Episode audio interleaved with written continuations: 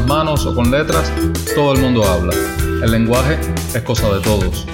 Hace alrededor de 2500 años, aunque hacía ya rato que estábamos hablando, los humanos empezamos a pensar en el lenguaje y no hemos parado.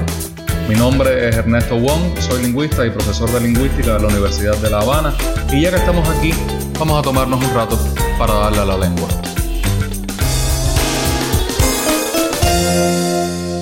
Hola a todos y bienvenidos a una nueva temporada del podcast. En la temporada pasada aprendimos cantidad de cosas, ¿verdad? Sobre el lenguaje y la lingüística, sobre el español de Cuba, sobre las lenguas del mundo, sobre el cerebro, sobre cómo se forman palabras nuevas y sobre todas las cosas que podemos hacer con el lenguaje, incluyendo la creación literaria.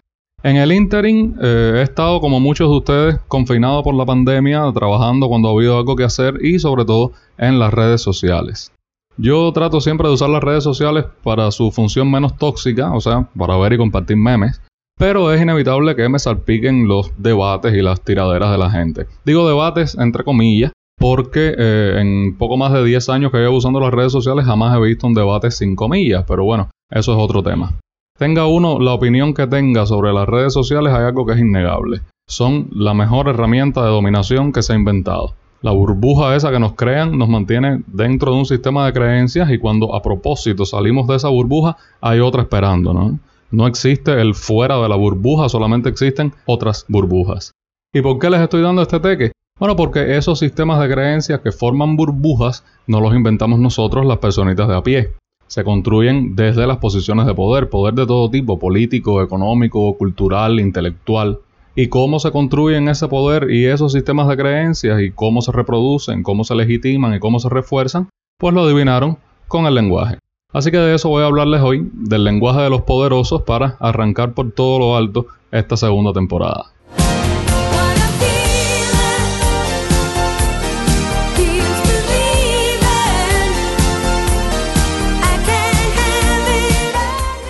A estas alturas todos sabemos ya más o menos qué cosa es el lenguaje.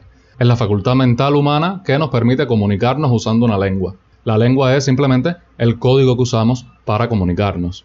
El término nuevo que vamos a aprender hoy se refiere precisamente a esa actividad de usar el lenguaje y por supuesto la lengua para comunicarnos. Ese uso que hacemos se llama discurso. El discurso tiene tres funciones principales en la vida social. Tiene primero una función identitaria, porque la manera de hablar es parte de nuestra identidad y de la identidad de los grupos a los que pertenecemos. Tiene una función relacional, porque hablando construimos relaciones, ¿verdad? De amistad, románticas, profesionales. El que habla se puede presentar como igual o como distinto del otro, como experto en un tema, en fin. Y tiene una función ideacional, porque a través del discurso se construyen el conocimiento y los sistemas de creencias. Hay muchos lingüistas que se dedican a estudiar el discurso y esa rama de la lingüística se llama, sin mucha creatividad, análisis del discurso.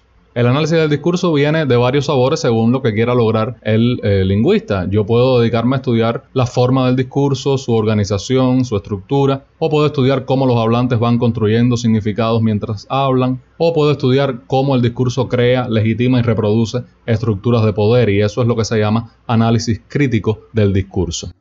Los discursos crean realidades y el análisis busca entonces descubrir cómo lo hacen. Por lo tanto, hay que identificar los componentes de ese discurso, el contexto en el que se produce, el asunto o el tema que se trata, las personas y las instituciones involucradas. Hay también que examinar el contenido de ese discurso, la ideología que refleja, los recursos lingüísticos que usa, las técnicas de persuasión, los llamados a la acción que contiene, o sea, lo que nos incita a hacer, los analistas críticos de discurso, además de ser lingüistas, son activistas, porque además del análisis científico, se preguntan seriamente qué se puede hacer para enfrentarse a esos discursos. El análisis crítico busca entonces descubrir, desmitificar y luego desafiar los discursos del poder dominante. Vamos a ver entonces de qué está hecho un discurso.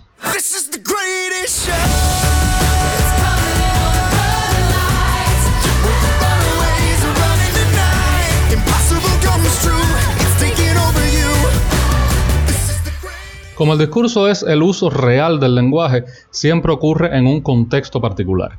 Y para entender cabalmente un discurso hay que conocer su contexto.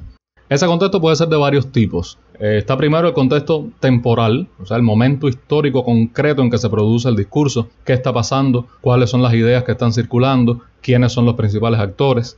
Luego está el contexto geográfico, el lugar donde se produce el discurso. Puede haber discursos globales para todo el planeta, o regionales o nacionales, o para una ciudad o un municipio específico, por ejemplo, si estamos hablando de un discurso político durante unas elecciones. O sea, ¿qué está pasando no solo en ese momento, sino también en ese lugar en específico? Tenemos después el contexto sociocultural. Aquí entran los conflictos sociales que existen en ese lugar y momento, los diferentes grupos con sus reivindicaciones, las relaciones de poder entre los grupos y las instituciones, los problemas que se ven en los medios, quiénes son los líderes de opinión. Y por último está el contexto psicológico. Hablamos de grupos, pero al final los discursos van dirigidos a individuos. Hay que saber cómo las personas toman decisiones, cómo piensan, qué quieren, a qué aspiran, a qué le tienen miedo. Todos esos elementos del contexto son necesarios para entender el discurso que se está analizando.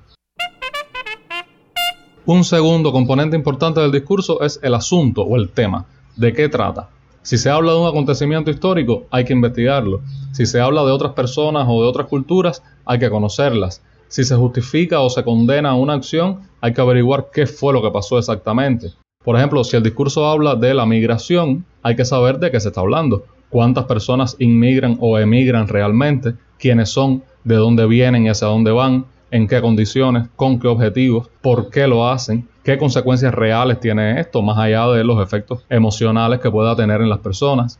Es muy común que en el propio tema o asunto del discurso se dibujen dos grupos, nosotros y ellos o los otros. Si se denuncia un hecho, es culpa del enemigo o de las víctimas o de los contrarios ideológicos, siempre de ellos siempre de los otros. Si se presenta una victoria es gracias a nosotros y a veces a pesar de ellos. Al analizar el tema de un discurso hay que mirar bien qué papel tiene el nosotros y el ellos. Si se está hablando de un problema, qué medidas se proponen, a dónde van dirigidas las críticas, qué es lo que se presenta como positivo y qué es lo que se presenta como negativo. Todo eso hace falta para poder separar lo cierto de lo falso, lo claro de lo difuso, lo concreto de lo vago, un tercer componente del discurso son las personas o las instituciones, quienes están detrás del discurso y a quienes va dirigido. En otras palabras, los agentes y los pacientes. Vamos a tomar el ejemplo de un artículo en un periódico. No en cualquier periódico, en un periódico que sea el órgano oficial o preferido del grupo ideológico que está en el poder en ese momento. El artículo trata sobre un programa de obras sociales que se ha logrado terminar a pesar de los ataques constantes provenientes de otros grupos ideológicos que han tratado de desacreditar el programa y de convencer al país y al mundo de que es una estafa o una pantalla. Sé que muchos están pensando en Cuba ahora mismo, pero eso le sirve a cualquier sociedad en cualquier momento de la historia humana. Vaya, en cualquier momento en que haya habido prensa. El agente que vemos de primera y pata es el periodista que firma con su nombre el artículo. Pero sabemos que el periodista no está creando nada nuevo, simplemente le está poniendo voz a un discurso que produjo otro. Por eso este periodista es lo que se llama el agente transmisor, como la de Egipti. Es un nombre desafortunado, pero se llama así que le vamos a hacer. Ahora bien, el agente creador, que es el productor, el arquitecto de ese discurso, está detrás. En este caso será el tanque pensante del grupo ideológico en cuestión. Cuando ese artículo se publica en ese periódico, va dirigido a las personas que lo leen. Esos lectores son los pacientes directos del discurso, los que lo reciben en primera instancia. Pero ese artículo, sobre todo si se publica en Internet, va dirigido también al resto del mundo porque está ayudando a construir una imagen de ese grupo ideológico. Por lo general no va dirigido a ellos, a los otros, porque ellos están tan atrincherados en su grupo como nosotros en el nuestro, así que dirigirse a ellos es un gasto innecesario de energía. Pero sí puede ir dirigido a los indecisos, con la esperanza de sumarlos al grupo ideológico. Y va dirigido también a aquellas personas a las que los lectores puedan después comentarles lo que leyeron en el artículo y quizás hasta convencerlas.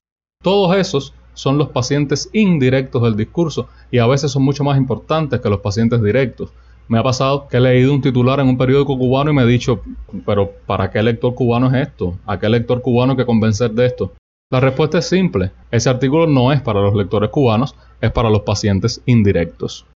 Las otras personas importantes dentro de un discurso son los actores o actantes.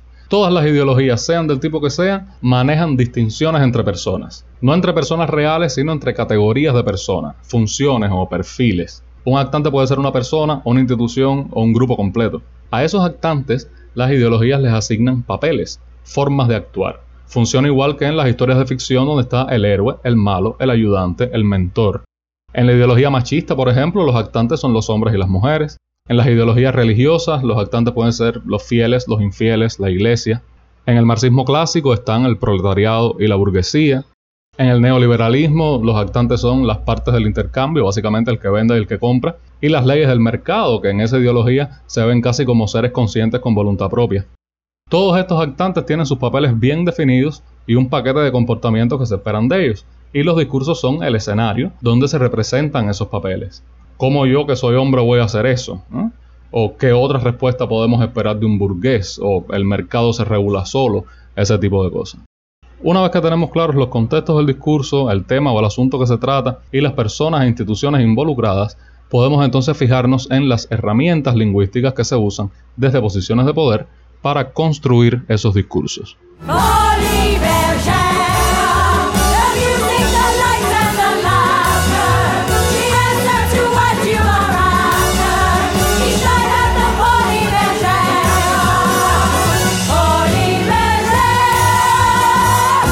Las palabras tienen poder y al construir discursos se cuida mucho la utilización de las palabras, se presta mucha atención a las palabras específicas que se usan. Un ejemplo que tenemos muy cercano es el dúo bloqueo y embargo. Nada más que por el uso de esas palabras sabemos perfectamente en qué grupo cae la persona que está hablando. Pero además no es por gusto que se usa una o la otra. Cada una tiene sus propias implicaciones. Un embargo es una medida puramente económica que un país puede tomar libremente sin contar con nadie. Un bloqueo es una agresión, un acto de guerra. O sea que la palabra que se usa nos obliga a pensarnos ese fenómeno de una manera o de otra. Las palabras sirven para pintar la realidad con otros colores y ahí están los eufemismos, que son maneras de decir que tratan de quitarle lo negativo al fenómeno del que se está hablando. Así, por ejemplo, los franceses ya no hablan de los sin hogar o los sin techo o los indigentes, sino de personas sin domicilio fijo. Tampoco tienen ya limpiapisos, sino técnicos de superficie. En Cuba, hace unos años, cuando se desinflaron muchas plantillas en empresas e instituciones estatales, el gobierno habló de 500.000 trabajadores disponibles para el sector por cuenta propia, mientras sus detractores hablaban de trabajadores despedidos o desempleados. En muchos lugares del mundo ya no hay asilos de ancianos, sino residencias de la tercera edad. Ya no hay prisiones, sino instituciones penitenciarias. Las guerras ahora son operaciones militares o conflictos armados y no hay muertes de civiles, sino daños colaterales. Por otra parte, hay palabras que son siempre buenas y palabras que son siempre malas. Entre las buenas tenemos justicia, educación, desarrollo, democracia, igualdad. Todos estamos de acuerdo más o menos y todos queremos esas cosas, pero todos tenemos ideas distintas de qué son. Entre las malas están asesinato, crueldad, egoísmo, individualismo, dictadura. Nada más que con usar esas palabras sin decir qué se entiende por ellas es suficiente para sumar acólitos al discurso y para excluir a otros. Otras estrategias comunes son convertir a las personas en cosas. En vez de hablar, por ejemplo, de las personas que migran, se habla de el problema de la inmigración o la avalancha de inmigración. Usar un lenguaje ambiguo o difuso en vez de decir que un policía mató a Juan de un disparo, se dice que Juan resultó muerto en un altercado con la policía. Usar palabras que llaman a la resignación para dar a entender que la resistencia o la oposición son por gusto, y se habla entonces de el progreso imparable, de acontecimientos inevitables, de transformaciones irreversibles. Especialmente en la propaganda, usar un lenguaje coloquial, persuasivo y sobre todo simple. Los grandes éxitos propagandísticos son lingüísticamente muy simples. Ahí están el no pasarán de los españoles y el on ne passe pas de los franceses, el I want you cuando la guerra de Vietnam en Estados Unidos, patria o muerte venceremos, Cuba sí, Yankees no, yes we can, Podemos encontrar también razonamientos mal construidos que buscan convencernos de una idea que puede o no tener mérito, pero el camino por el que llegan a esa idea está mal. Por ahí anda la gente del cambio es ya. El razonamiento detrás de ese hashtag es para que las cosas mejoren tienen que cambiar. Nosotros vamos a cambiar las cosas, por lo tanto, con nosotros las cosas van a mejorar. Eso tiene un nombre, se llama silogismo del político y es una falacia lógica archiconocida. Es lo mismo que decir todos los gatos tienen cuatro patas, mi perro tiene cuatro patas, por lo tanto mi perro es un gato. No sé quién necesita escuchar esto hoy, pero los perros no son gatos. Es bastante común también usar un lenguaje deliberadamente oscuro, ya sea para evitar que la gente entienda bien o para sonar más inteligente o más interesante. El físico Richard Feynman contaba una anécdota de una vez que le pidieron participar en un panel de sociología y una oración de una de las ponencias del panel decía, el miembro individual de la comunidad social a menudo recibe la información por medio de canales simbólicos visuales. Feynman cuenta que le tomó un momento, pero al final logró traducir aquello que decía simplemente la gente lee. Otro ejemplo. La comunidad médica ha indicado que un programa de disminución de la media total del consumo calórico diario es máximamente eficaz en el campo de las metodologías proactivas de reducción de peso. Traducción. Los doctores dicen que la mejor manera de bajar de peso es comer menos. Aquí sin duda podemos agregar además varios comunicados de nuestra Texa querida que son inescrutables a propósito para que al final nadie entienda lo que se dijo y poder mantener ese discurso de el problema no es nuestro, son los clientes que no saben.